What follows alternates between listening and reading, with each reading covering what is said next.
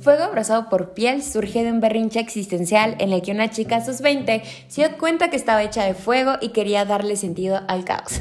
Cada semana, a través de reflexiones, anécdotas, opiniones, desquites, cuestionamientos y sentires, aprendo que la vida es para vivirla al desnudo y en llamas y que el amor propio es un acto de resistencia. Porque desnudarse no solo es el acto de quitarse la ropa. Bienvenida al incendio.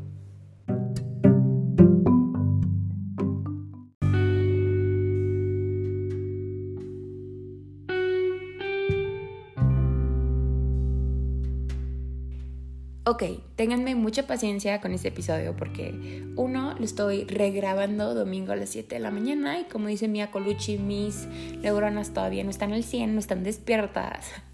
Y dos, porque creo que después de este episodio tal vez no vuelvan a ver las apps de ligue de la misma forma, cosa que a mí me haría muy feliz porque a mí me gusta hacer que la gente se cuestione por más incómodo que sea. Hello, hello, hello. Bienvenidos de regreso, este es su podcast de confianza, Fuego Abrazado por Piel, en donde, ya saben, buscamos darle sentido al caos y al incendio que estamos creando dentro de nosotros mismos. Si es la primera vez que me oyen, mi nombre es Fortuna Osorio y soy su host de este espacio tan lindo que es Fuego Abrazado por Piel. Como ya saben, ya estamos iniciando el mes de febrero y como seguro también ya saben, en febrero se celebra este terrible día del 14 de febrero, del Día del Amor y la Amistad, que más que nada Celebra el amor y la necesidad de que gastes tu quincena en chocolates, rosas y regalos para relaciones que seguro no llegan ni a los seis meses, ¿no? Ese es mi hot take. Pensando un poco en este mes del amor, en lo que yo también estoy pasando por en cuanto a mi vida amorosa, los efectos que ha tenido la pandemia en nuestras vidas amorosas, quería traer algunos temas al incendio del podcast. Sigo sin saber si los cuatro episodios serán sobre amor, pero un tema que he tenido bien presente porque he cuestionado bastante eh, yo, mi experiencia en ellas, han sido las apps de ligue o las dating apps. Todo el debate que hay a su alrededor. Quiero darles un disclaimer gigante. Si bien yo no puedo decir que soy completamente anti-apps, porque reconozco que a muchas personas les da facilidades de conocer a otras personas, les permite salir de sus zonas de confort, les permite cuestionar prejuicios del amor, les permite empezar una vida de dating, les permite crear comunidad. Quiero dejarles súper claro que mi experiencia en ellas ha sido pésima. He sufrido muchísima deshumanización y por eso el análisis central va dirigido a esta cara de las apps de la que no siempre hablamos, como el lado oscuro de ellas. Yo llevo usando las dating apps desde el 2017, ¿ok? Desde que tenía 19 años. No ha pasado un año en estos cinco años que no la haya descargado por, o sea, mínimo una vez. Las conozco muy bien, me he investigado bastante sobre ellas, cómo funcionan sus algoritmos, porque a mí no me va bien en ellas. Entonces, yo, si ustedes escuchan esto y a ustedes les va bien en una dating app, quiero que sepan que les envidio, pero que su experiencia es básicamente el 1% del 90 o sea, del 100% de las personas que las usan.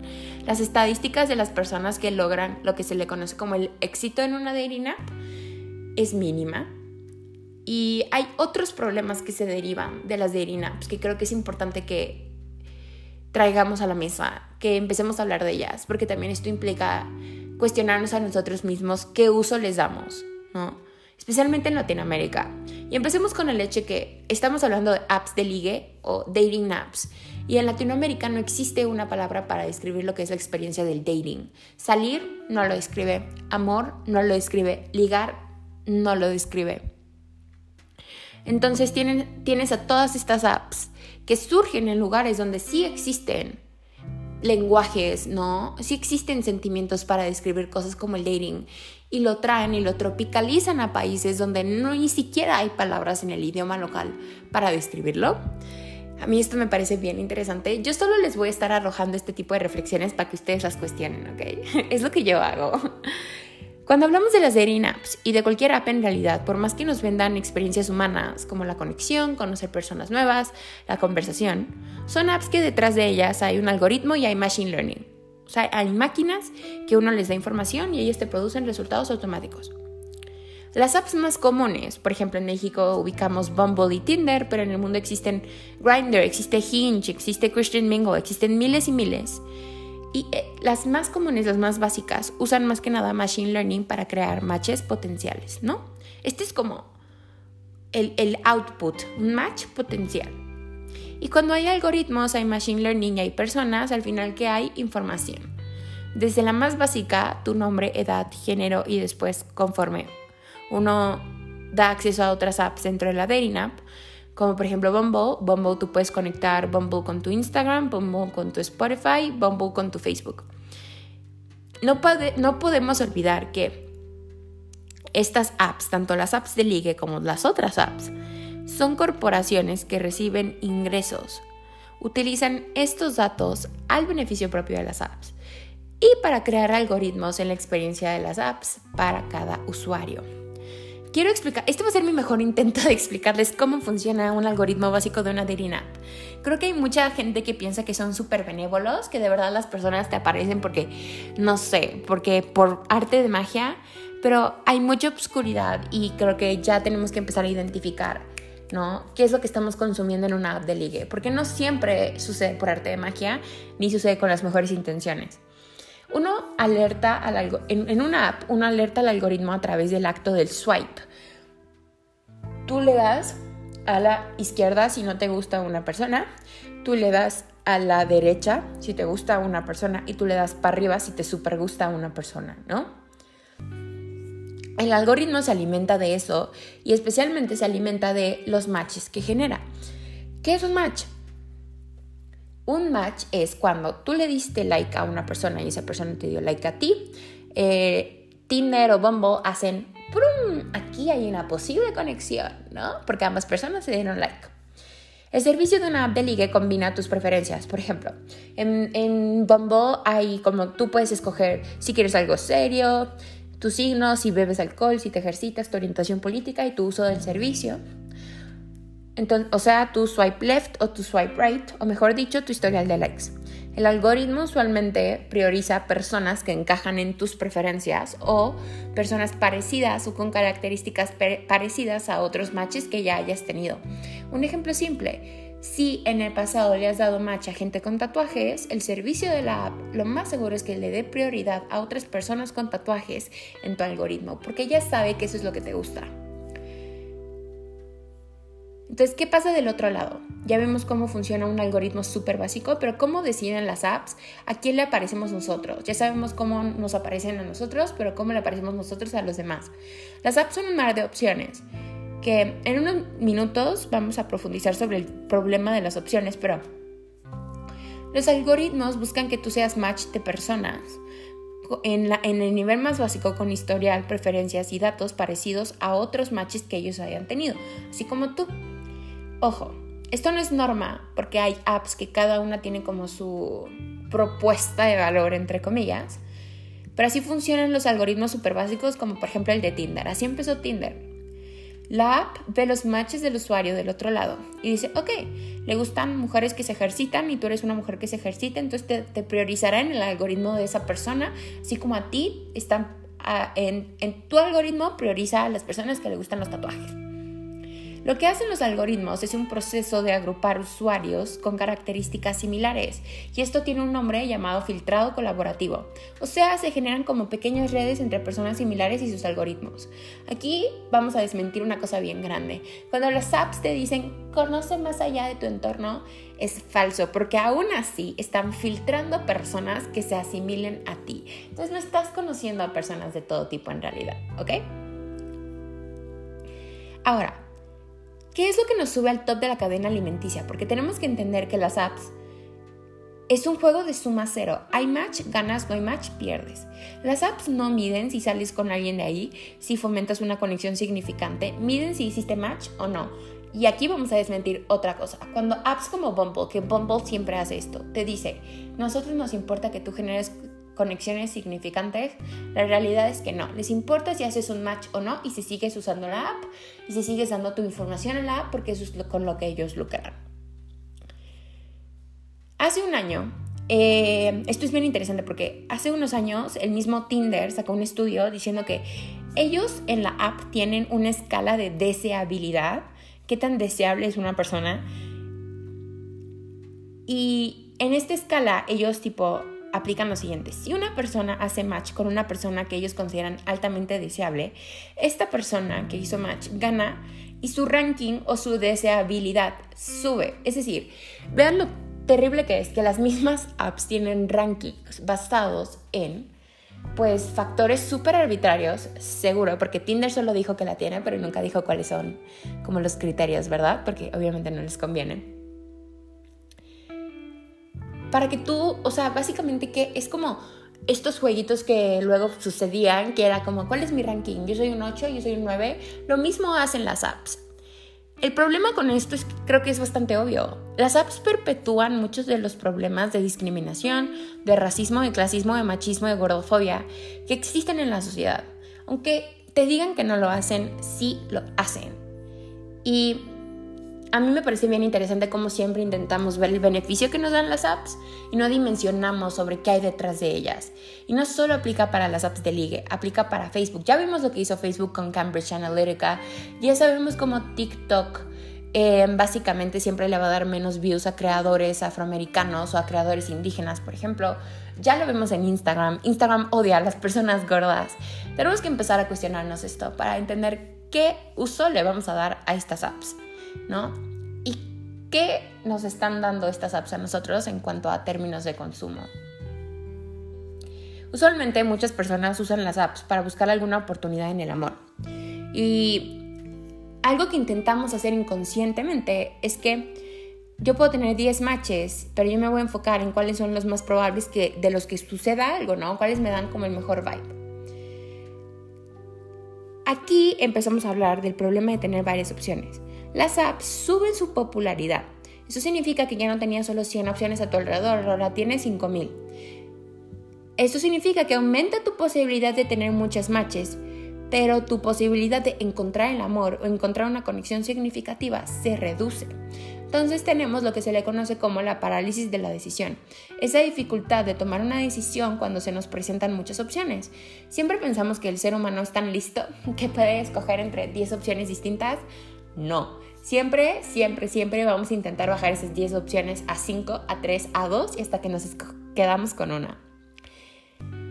El problema de esto es que cuando las apps tienen tantas opciones, se genera un, se genera como un sentimiento de neblina mental, como de bruma. Se genera cansancio, porque es como encontrar una aguja en un pajar. Y aquí hay algo que a mí me parece bien oscuro y es que nosotros nos cansamos de las apps, pero básicamente lo que hacemos es que nos tomamos breaks de ellas, como breaks de tolerancia, como por ejemplo las personas que usan drogas como la marihuana o medicamentos de prescripción. Se toman como seis meses de break para que el cuerpo baje la resistencia que he generado, ¿no? A estas sustancias.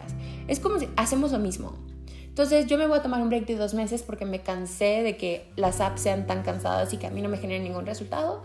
Pero entonces la voy a descargar otra vez. Y así vamos. Es un ciclo súper tóxico que tenemos con las apps y hasta la fecha yo también lo tengo. El tema de las opciones a mí me parece importantísimo cuando analizamos las apps de ligue porque personalmente creo que las apps de ligue generan algo bien cruel en los seres humanos. Primero, un desgaste en conocer personas. Muchos expertos dicen que la forma de triunfar en una dating app es enfocarte en una opción a la vez. Sin embargo, creo que no se educa a los usuarios a saltar cosa. Muchos de estos expertos que te dicen cómo triunfar en una app de ligue trabajan para app de ligues. Y el otro problema es que creo que se genera una dependencia a la dopamina inmediata. Nuestra generación, las generaciones de abajo y algunas de las de arriba, como los millennials, estamos caracterizadas por perder dopamina y serotonina en chinga, ¿no? Entre nosotros, los niveles de ansiedad, los niveles de depresión son muy altos. Pero quiero que entendamos cómo las apps de ligue te deshumanizan. Porque por un lado, te hacen que el hecho de conocer personas sea desgastante cuando debería ser una de las experiencias humanas más bonitas.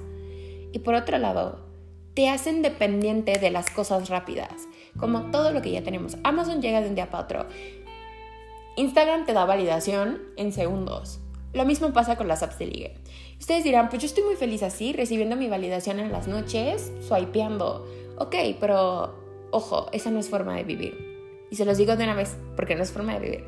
Y ustedes me dirán, ay bro, solo estás hablando porque tú estás como súper traumada. Sí, Pero escúchenme, porque de verdad es un problema serio. Vez más, yo reconozco que las apps tienen todos estos lados buenos, pero creo que cometen un gran error y es que cuando entran a un país parece que no dimensionan lo suficiente sobre las características de la población en cada uno. Como que solo se enfocan en los datos básicos demográficos y ya.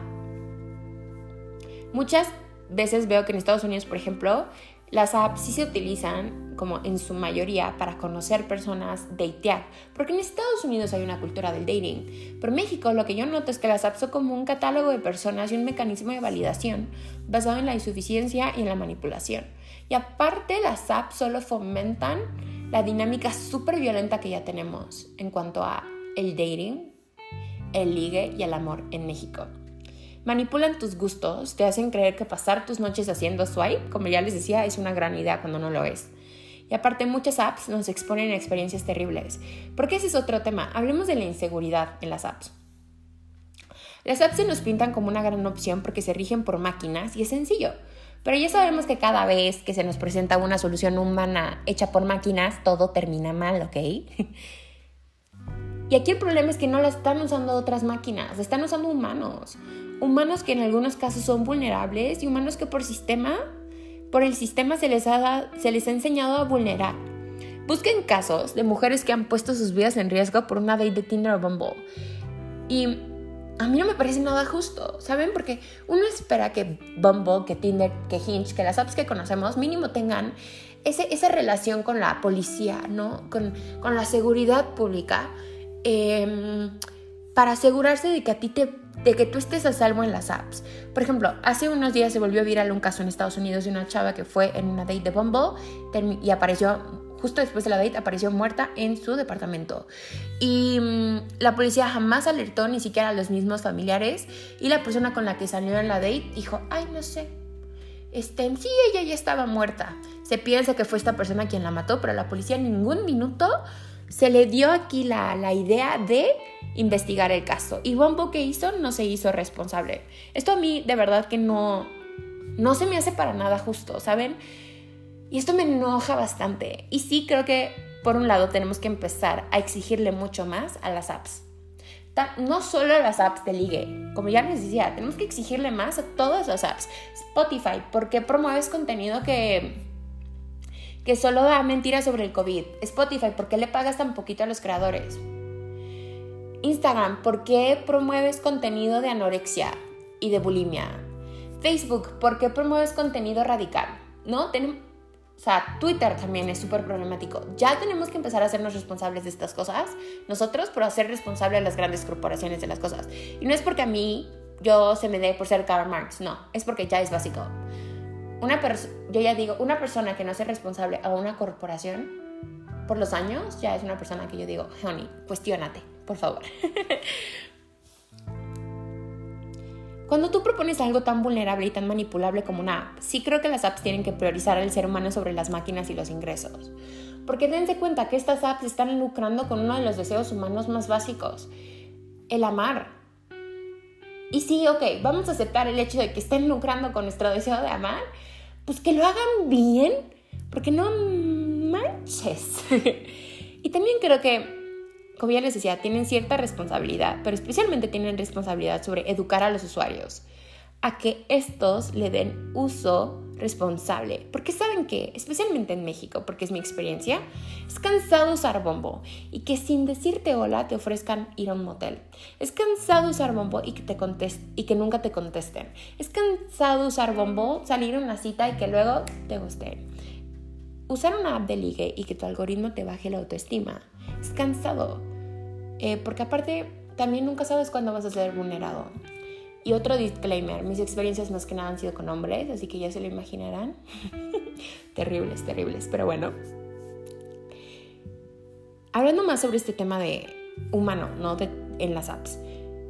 El primer, yo quiero, se me olvidó decirles, pero la primera información sobre los algoritmos lo saqué de un video que se llama How Dating Apps Keep You Single, cómo las apps de ligue te mantienen soltere, de un, de un canal de YouTube que se llama Answer in Progress, Respuesta en Progreso. yo investigué bastante, o sea, intenté buscar artículos científicos, intenté, buscar buen podcast, intenté buscar pues, videos en YouTube y encontré tres videos muy buenos, se los voy a poner todos los links. Entonces el primer, primero es ese, How Dating Apps Keep You Single, y el segundo es Before You Use a Dating App, y este es de Russell Brand, el actor. Porque si bien creo que las apps son una opción justificable para interactuar con personas en nuestros tiempos por la pandemia, me parece bien interesante como les decía, la inmediatez que proponen las apps hacen del amor y de la conexión un acto súper cruel, porque nos volvemos literalmente zombies de la dopamina. ¿Qué hacen los zombies en las películas? Son súper violentos, ¿no? Lo mismo pasa en las apps ligue.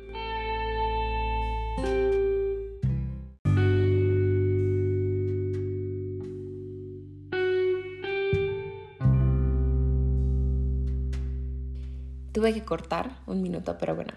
Y créanme, créanme que si yo sé de algo es lo violento que puede ser una persona en una app Queremos todo súper rápido.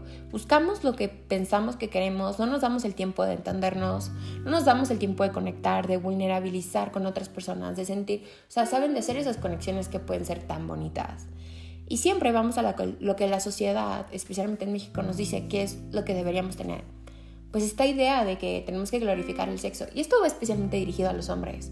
Miren, yo iba a tocar este tema, pero mejor me lo ahorro porque tal vez pueda ser problemático. Y solo quiero decirles lo siguiente. Si ustedes usan las apps para sexo casual, está súper bien. Primero sepan que estas apps no fueron creadas para sexo casual, entonces no les va a ir tan bien como creen. Número dos, aprendan que la práctica del sexo casual debe de ser respetuosa y consensual no le estén ofreciendo moteles a la gente de la nada, por favor. Si hacen eso, si hacen eso de verdad, autojálense a las greñas y de forma violenta, porque no está bien. la gente no es un juguete sexual y mucho menos es tu juguete sexual. Si alguien te dice no busco sexo, borra el match.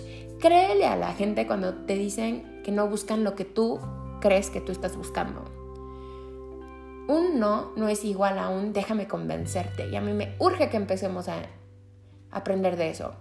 No busco sexo es igual a no. No estoy lista para una relación es igual a no. No quiero seguir hablando contigo es igual a no. No es igual a no. Y listo, ¿ok?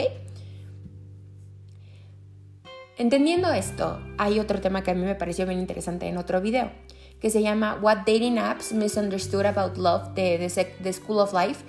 Eh, lo que las dating apps malentendieron del amor de la School of Life. Si no, han consumido el contenido de School of Life y de Alan de Botón, nada más dejen de decirles que se están perdiendo de grandes cosas, porque a mí me encanta, es contenido súper hermoso. Porque yo quería también entender un poquito como, ¿qué onda con las dating apps y el concepto del amor? Y me pareció muy interesante porque este video básicamente lo que dice es que las apps son un mundo de opciones que refuerzan la inmediatez, ya lo sabemos, y también la recompensa temprana. O sea, que solo fomenta el hecho de que somos unos centennials y millennials desesperados por tener las cosas rápido porque crecimos con el Internet.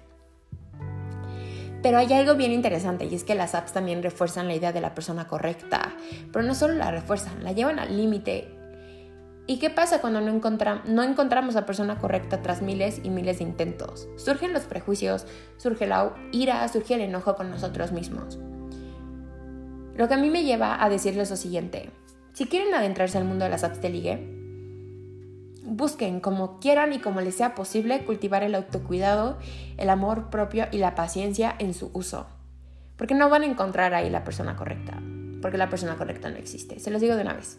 Y también se los dice una persona que yo he perdido completamente la fe en mi vida amorosa gracias a que he, tomado muy malas decisiones en cuanto a hombres, pero también llevo mucho tiempo y, las, y usando las apps de ligue y las he usado desde que tenía 19 años. No sabía nada de la vida. Lo que agradezco ahora es que ahora tengo las herramientas para lidiar con todo eso, pero antes no las tenía.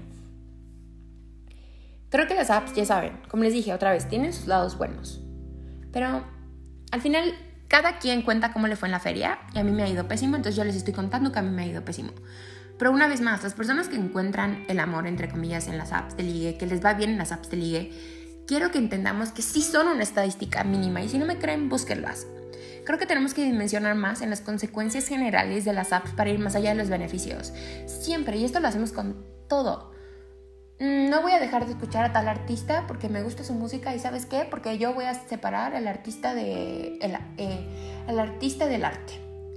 Eh, no, voy a enfocarme en el lado malo de Instagram porque a mí me gusta compartir contenido con mis amistades y porque tengo un negocio, por ejemplo. No voy a dejar de usar Facebook porque me gusta ver memes. No voy, o sea, ok, no vamos a dejar de usar las apps de ligue porque nos interesan, porque no sé, porque quiero pasar el tiempo ahí. Cuestiónalas, cuestiónalas y cuestiona cómo tú las usas. Que a alguien le funcione no significa que a ti te vayan a funcionar y también dejemos de romantizarlas. Yo antes lo hacía muchísimo porque era joven y tonta. Sigo siendo joven y tonta, pero era más joven y tonta de lo que soy ahora. Em, y decía, le decía a mis amigas, ay, descarga un bot, es súper divertido. La realidad es que no. O sea, no, si ustedes me dicen ahora, debería descargarla, yo les voy a decir, descárgalo, pero infórmate, porque tal vez no la pases tan bien. yo quería tocar este tema porque Conforme yo me hago más consciente de mi vida, me hago más consciente de los efectos que el entorno físico y el digital han tenido en mí, en mis creencias y decisiones, creo que empezar a entender cómo las apps de ligue, por ejemplo, promueven consecuencias negativas, también a mí me permiten entender mi rol en ellas y mi rol en perpetuar creencias en las que ya no creo. Porque creo que ahí está todo. Nosotros no podemos cambiar el mundo, ya lo sabemos. Pero si podemos cuestionarnos, mínimo podemos cambiarnos a nosotros y eso sí va a tener efectos en el entorno. Si esto te genera algún sentimiento, no dudes en escribirme y contármelo. Cuéntame todo. Si estás enojada conmigo por contarte estas cosas, si a ti te va bien en las apps, yo quiero saberlo todo. A María leerte, te voy a contestar, lo prometo. Miren, yo uy, me convertí en lo que juré destruir y ahora dejo muchísimo en sí. Pero mínimo like le voy a dar a tu comentario y aunque sea una semana después, sí te voy a contestar, lo prometo. cuídate muchísimo, de verdad, por favor, cuídate mucho porque la pandemia sigue. Vacúnate si puedes. Y gracias por estar. Nos oímos pronto.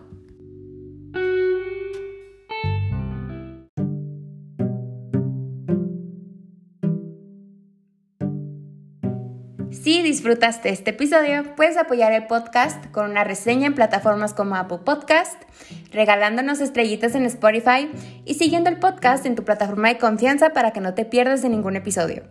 Te invito a darle like al contenido en redes sociales, a compartirlo con tu entorno y si sientes que tienes algo que compartir conmigo sobre mi contenido, ya sean emociones, experiencias, feedback, quiero que sepas que me encantaría leerte.